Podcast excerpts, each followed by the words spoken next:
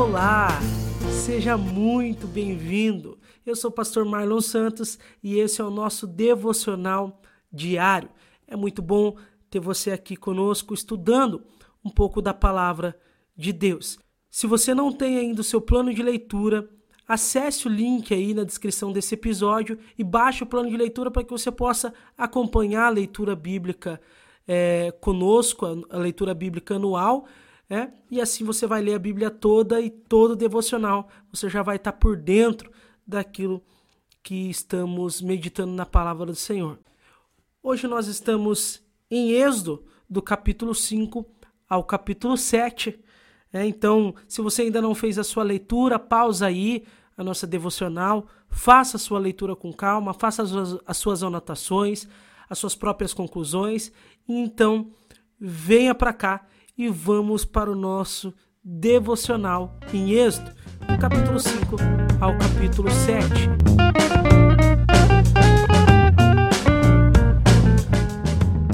Aqui então, no final do capítulo 4, nós vemos o povo clamando, o povo escravizado ali no Egito.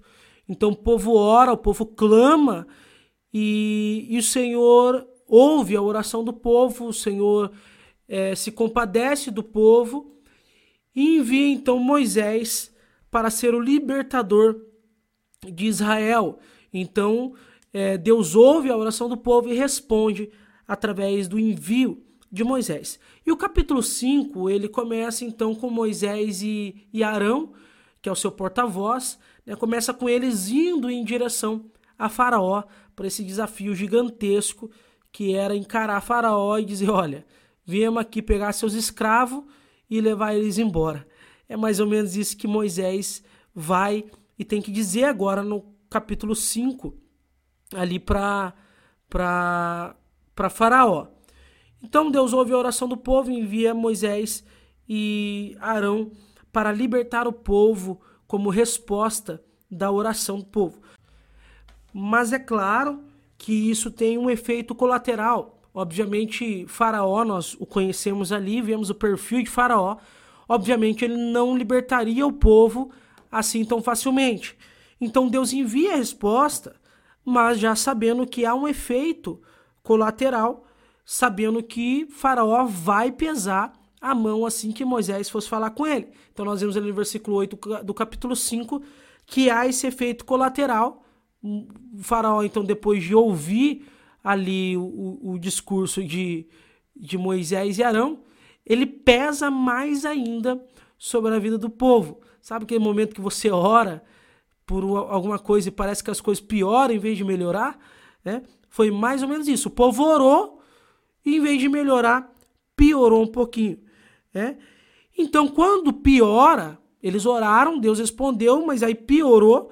Quando piora, por conta desse efeito colateral, o povo então vai diante de Faraó, o povo suplica a Faraó no versículo 15 do capítulo 5, né, para que alivie. O povo vai lá diante de Faraó buscar uma ajuda. E também, né, reclamam com Moisés. Então você vê no versículo 25 do capítulo 5 que eles reclamam com Moisés. Por que, que você veio? Né? E não só reclamaram com Moisés, mas amaldiçoaram Moisés, né? Amaldiçoaram Moisés dizendo, não, por que, que você veio? Então, gente, Deus sabia que haveria os efeitos colaterais aqui, né? Não tinha como, de maneira externa, libertar o povo sem, sem esse efeito colateral, porque a própria Bíblia diz que o coração de Faraó é duro, o coração fara, de Faraó está é, tá endurecido. Então era um efeito colateral que o Senhor já sabia, mas ou era esse efeito colateral e, e o povo fosse livre, ou era o resto da vida em escravidão. O povo pediu para sair da escravidão e Deus responde, porque a única maneira de, de libertar eles é passar por esse efeito colateral. Mas diante disso, quando as coisas pioram, o povo reclama com, com faraó, é, o povo corre atrás de Faraó, o povo vai até Faraó e, e clama a Faraó, suplica a Faraó, e vai a Moisés amaldiçoa Moisés. Né? E o que, que Moisés faz? Versículo 22 e 23. Moisés reclama com Deus. Moisés vai para o lugar certo. Moisés vai reclamar com o Senhor. Diz: Ó oh, Senhor, tu me trouxe aqui, me chamou para estar tá aqui por esse povo, né? Mas, olha, piorou a situação do povo. O povo agora está tá sendo é, mais pressionado ainda, está tá sendo mais escravizado ainda. Moisés reclama com Deus. Quando Moisés reclama com Deus, então nós vemos no capítulo 6, Deus diz a Moisés o seguinte: Olha, eu sou, eu farei. Eu não disse para você que eu sou? Eu sou, fica tranquilo, que eu vou fazer. Se eu falei que vou fazer, eu vou fazer. E ele diz mais no capítulo 6. Deus diz o seguinte: E eu ainda vou usar essa situação para que todos me conheçam. Eu vou usar essa situação para que vocês saibam quem eu sou. Né? E ele diz, e Deus relembra até eles, de como foi o Deus Todo-Poderoso, El Shaddai, na vida de, de Isaac, de Jacó ali. E aí ele diz o seguinte: e eu vou me revelar a vocês, eu vou mostrar através disso quem eu sou para vocês, porque o povo não conhece a Deus, está muito muito tempo sem sem sem ver ali a manifestação de Deus, muito tempo sem a, uma liderança ali, sem o de, Deus se manifestando de forma assim visível no meio deles. Então eles não conhecem Deus. É? E Deus fala: não, eu vou me revelar através dessa situação. Né? E no capítulo 7, então nós vemos Deus começando a, a guerra, vamos dizer assim. Então, eles fazem ali o milagre da, do cajado se transformando em cobra, é?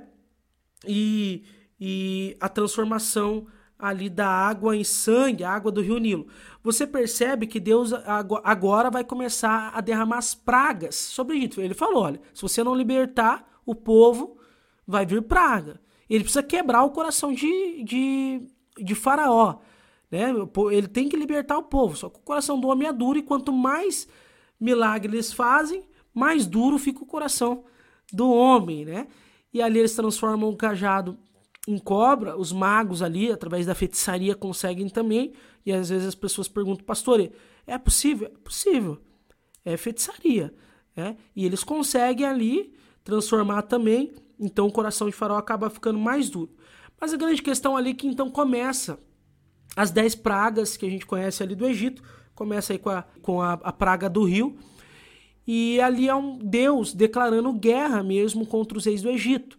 Nós vamos ver nas próximas devocionais aí que o Egito tinha muitos deuses e, e Deus agora vai usar cada praga para mostrar que aqueles deuses são falsos e ele que é o Deus verdadeiro.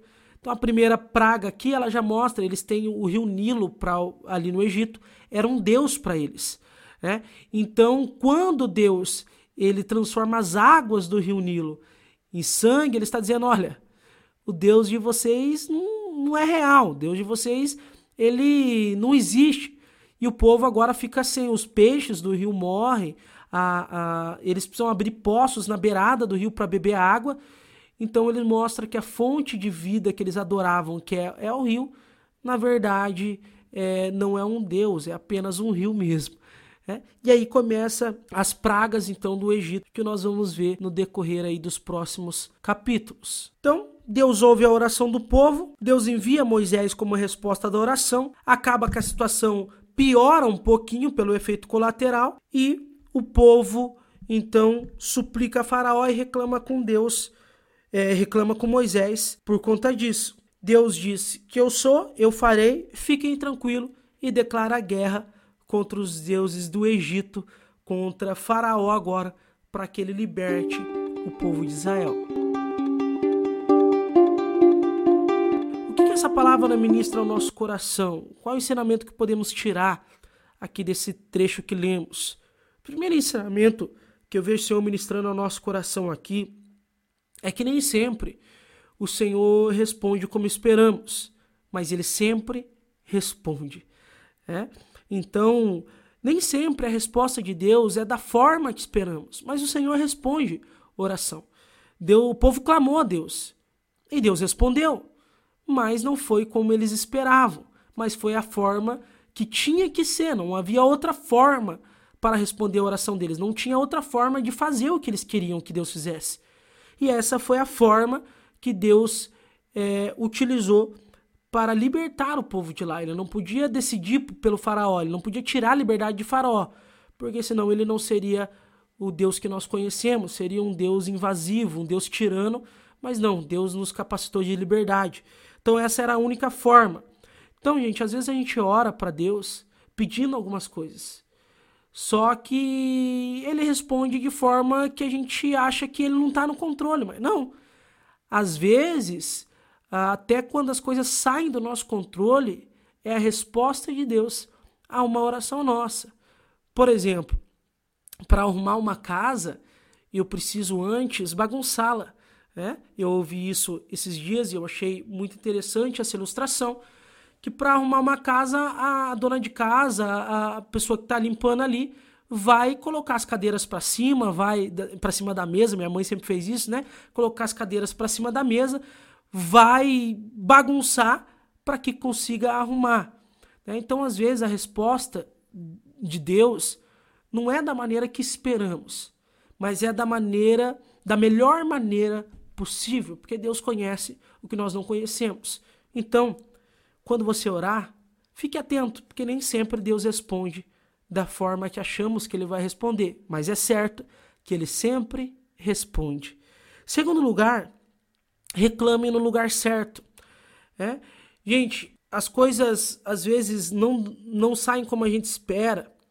E às vezes as pessoas murmuram, as pessoas reclamam, as pessoas é, reclamam uma das outras, reclama do pastor, do líder, do marido, da, reclama para um monte de gente. Mas o lugar que nós precisamos ir é diante do Senhor. Moisés percebe isso. O povo vai reclamar para Faraó, gente. o povo vai pedir ajuda de Faraó eles, eles vão para o lugar errado. O Deus está ali, pronto a ouvi-los. E eles vão, eh, vão para Faraó suplicar. Mas Moisés vai para o lugar certo. Quando as coisas não dão certo, não é a Faraó que ele reclama. Quando as coisas não dão certo, Moisés vai aos pés do Senhor. E quando ele vai aos pés do Senhor, ele é sincero. Então, além de reclamar do lugar certo, seja sincero com Deus. Moisés fala: Deus, piorou o negócio. Gente, nós temos liberdade para ser sincero com Deus. Não adianta chegar diante de Deus e, e querer falar palavras bonitas. Ele conhece o nosso coração. Ele sabe se a gente está feliz, se a gente não está. Então faça como Moisés, faça como Jó. Se tiver que reclamar, reclama diante de Deus. Diante de Deus você pode falar, Deus, eu não estou entendendo. Diante de Deus você pode falar, não estou gostando. Deus, por que isso? Você pode reclamar, você pode discutir com o Senhor, não tem problema. Sabe? É, nós vemos isso Jó fazer isso, nós vemos Moisés fazer isso. Entendeu? Não tem problema. Deus ele nos conhece, Deus ele sabe como é que está o teu coração. O problema é quando nós não vamos para ele queremos reclamar com as outras pessoas. E aí reclamar até do agir de Deus com outras pessoas se chama murmuração. E é o que nós veremos Israel o tempo todo fazendo e perdendo muitas bênçãos de Deus, porque eles reclamam com os outros. Eles falam mal até mesmo do, de Moisés ali para os outros, né? Mas eles não vão diante de Deus. Então, tem alguma coisa para falar? Fala para Deus. Tem alguma coisa no teu coração? Descarrega em oração. Em terceiro e último lugar, Deus usa a nossa situação para que todos o conheçam. Né? Então, às vezes, Deus quer responder a nossa oração, mas Ele quer fazer várias outras coisas junto com isso.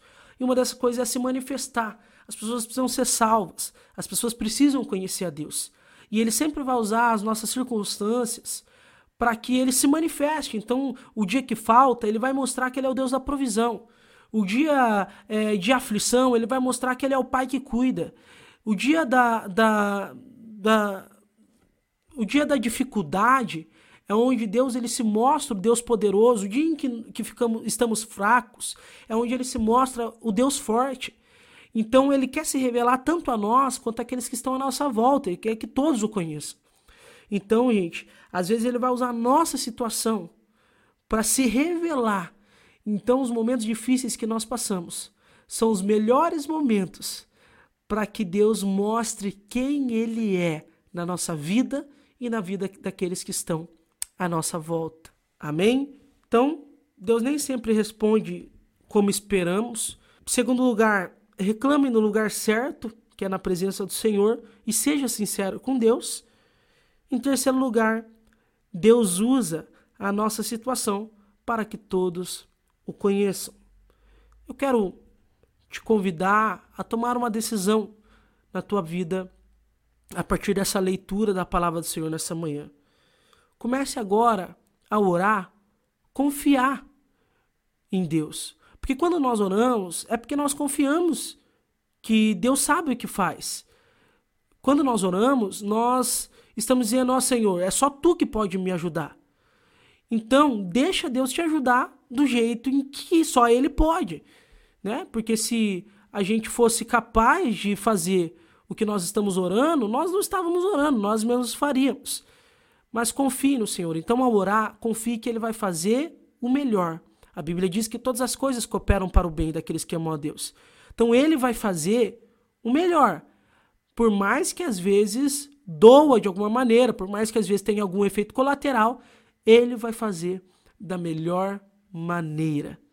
Amém? Então, a partir de hoje, ore e confie no Senhor, porque ainda que as coisas piorem, parece, depois que você ora, não é que as coisas pioraram, é porque Deus está trabalhando, Ele está faxinando a casa, e para isso Ele tem que tirar algumas coisas de lugar. Então, a partir de hoje, ore, e se as coisas saírem de lugar, confie, porque Deus está trabalhando. Em segundo lugar, que a partir de hoje a gente não vai reclamar. Faça um voto com você mesmo de nunca mais reclamar. Não, não vou mais reclamar. Não vou mais reclamar de que as coisas não estão acontecendo, não vou mais reclamar do que as coisas estão acontecendo. Eu vou para a presença de Deus e lá eu vou reclamar. Lá eu vou chorar. Lá eu vou espernear. Lá eu vou dizer que eu não concordo. Mas é lá, lá no secreto, o lugar de falar tudo para o Senhor. Em último lugar, preste atenção no agir de Deus. Preste atenção, olhe a sua volta. Pensa agora na tua vida. Vamos pensar cada um na nossa vida agora. Será que Deus ele está fazendo alguma coisa diante das coisas que nós estamos orando? Será o que está acontecendo na nossa casa, na nossa vida, no lugar onde estamos? Será que o que está acontecendo é porque Deus está fazendo alguma coisa? Presta atenção, porque às vezes Deus age de maneiras que nós não entendemos. Então, Preste mais atenção no agir de Deus. Ore, confie, vá diante da presença do Senhor e preste atenção se o que você orou não está sendo respondido de uma maneira diferente que você esperava. Amém? Que eu e você, a partir de hoje, possamos orar, confiar, não reclamar e prestar atenção no agir de Deus em nossa vida.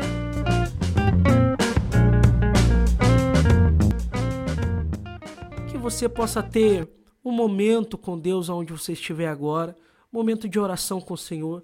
Coloque diante de Deus em oração tudo isso que Ele ministrou ao nosso coração nessa devocional. Amém? E que você tenha aí um dia abençoado ou um restante de dia abençoado na presença de Deus. Até amanhã, até o próximo capítulo, até a nossa próxima devocional.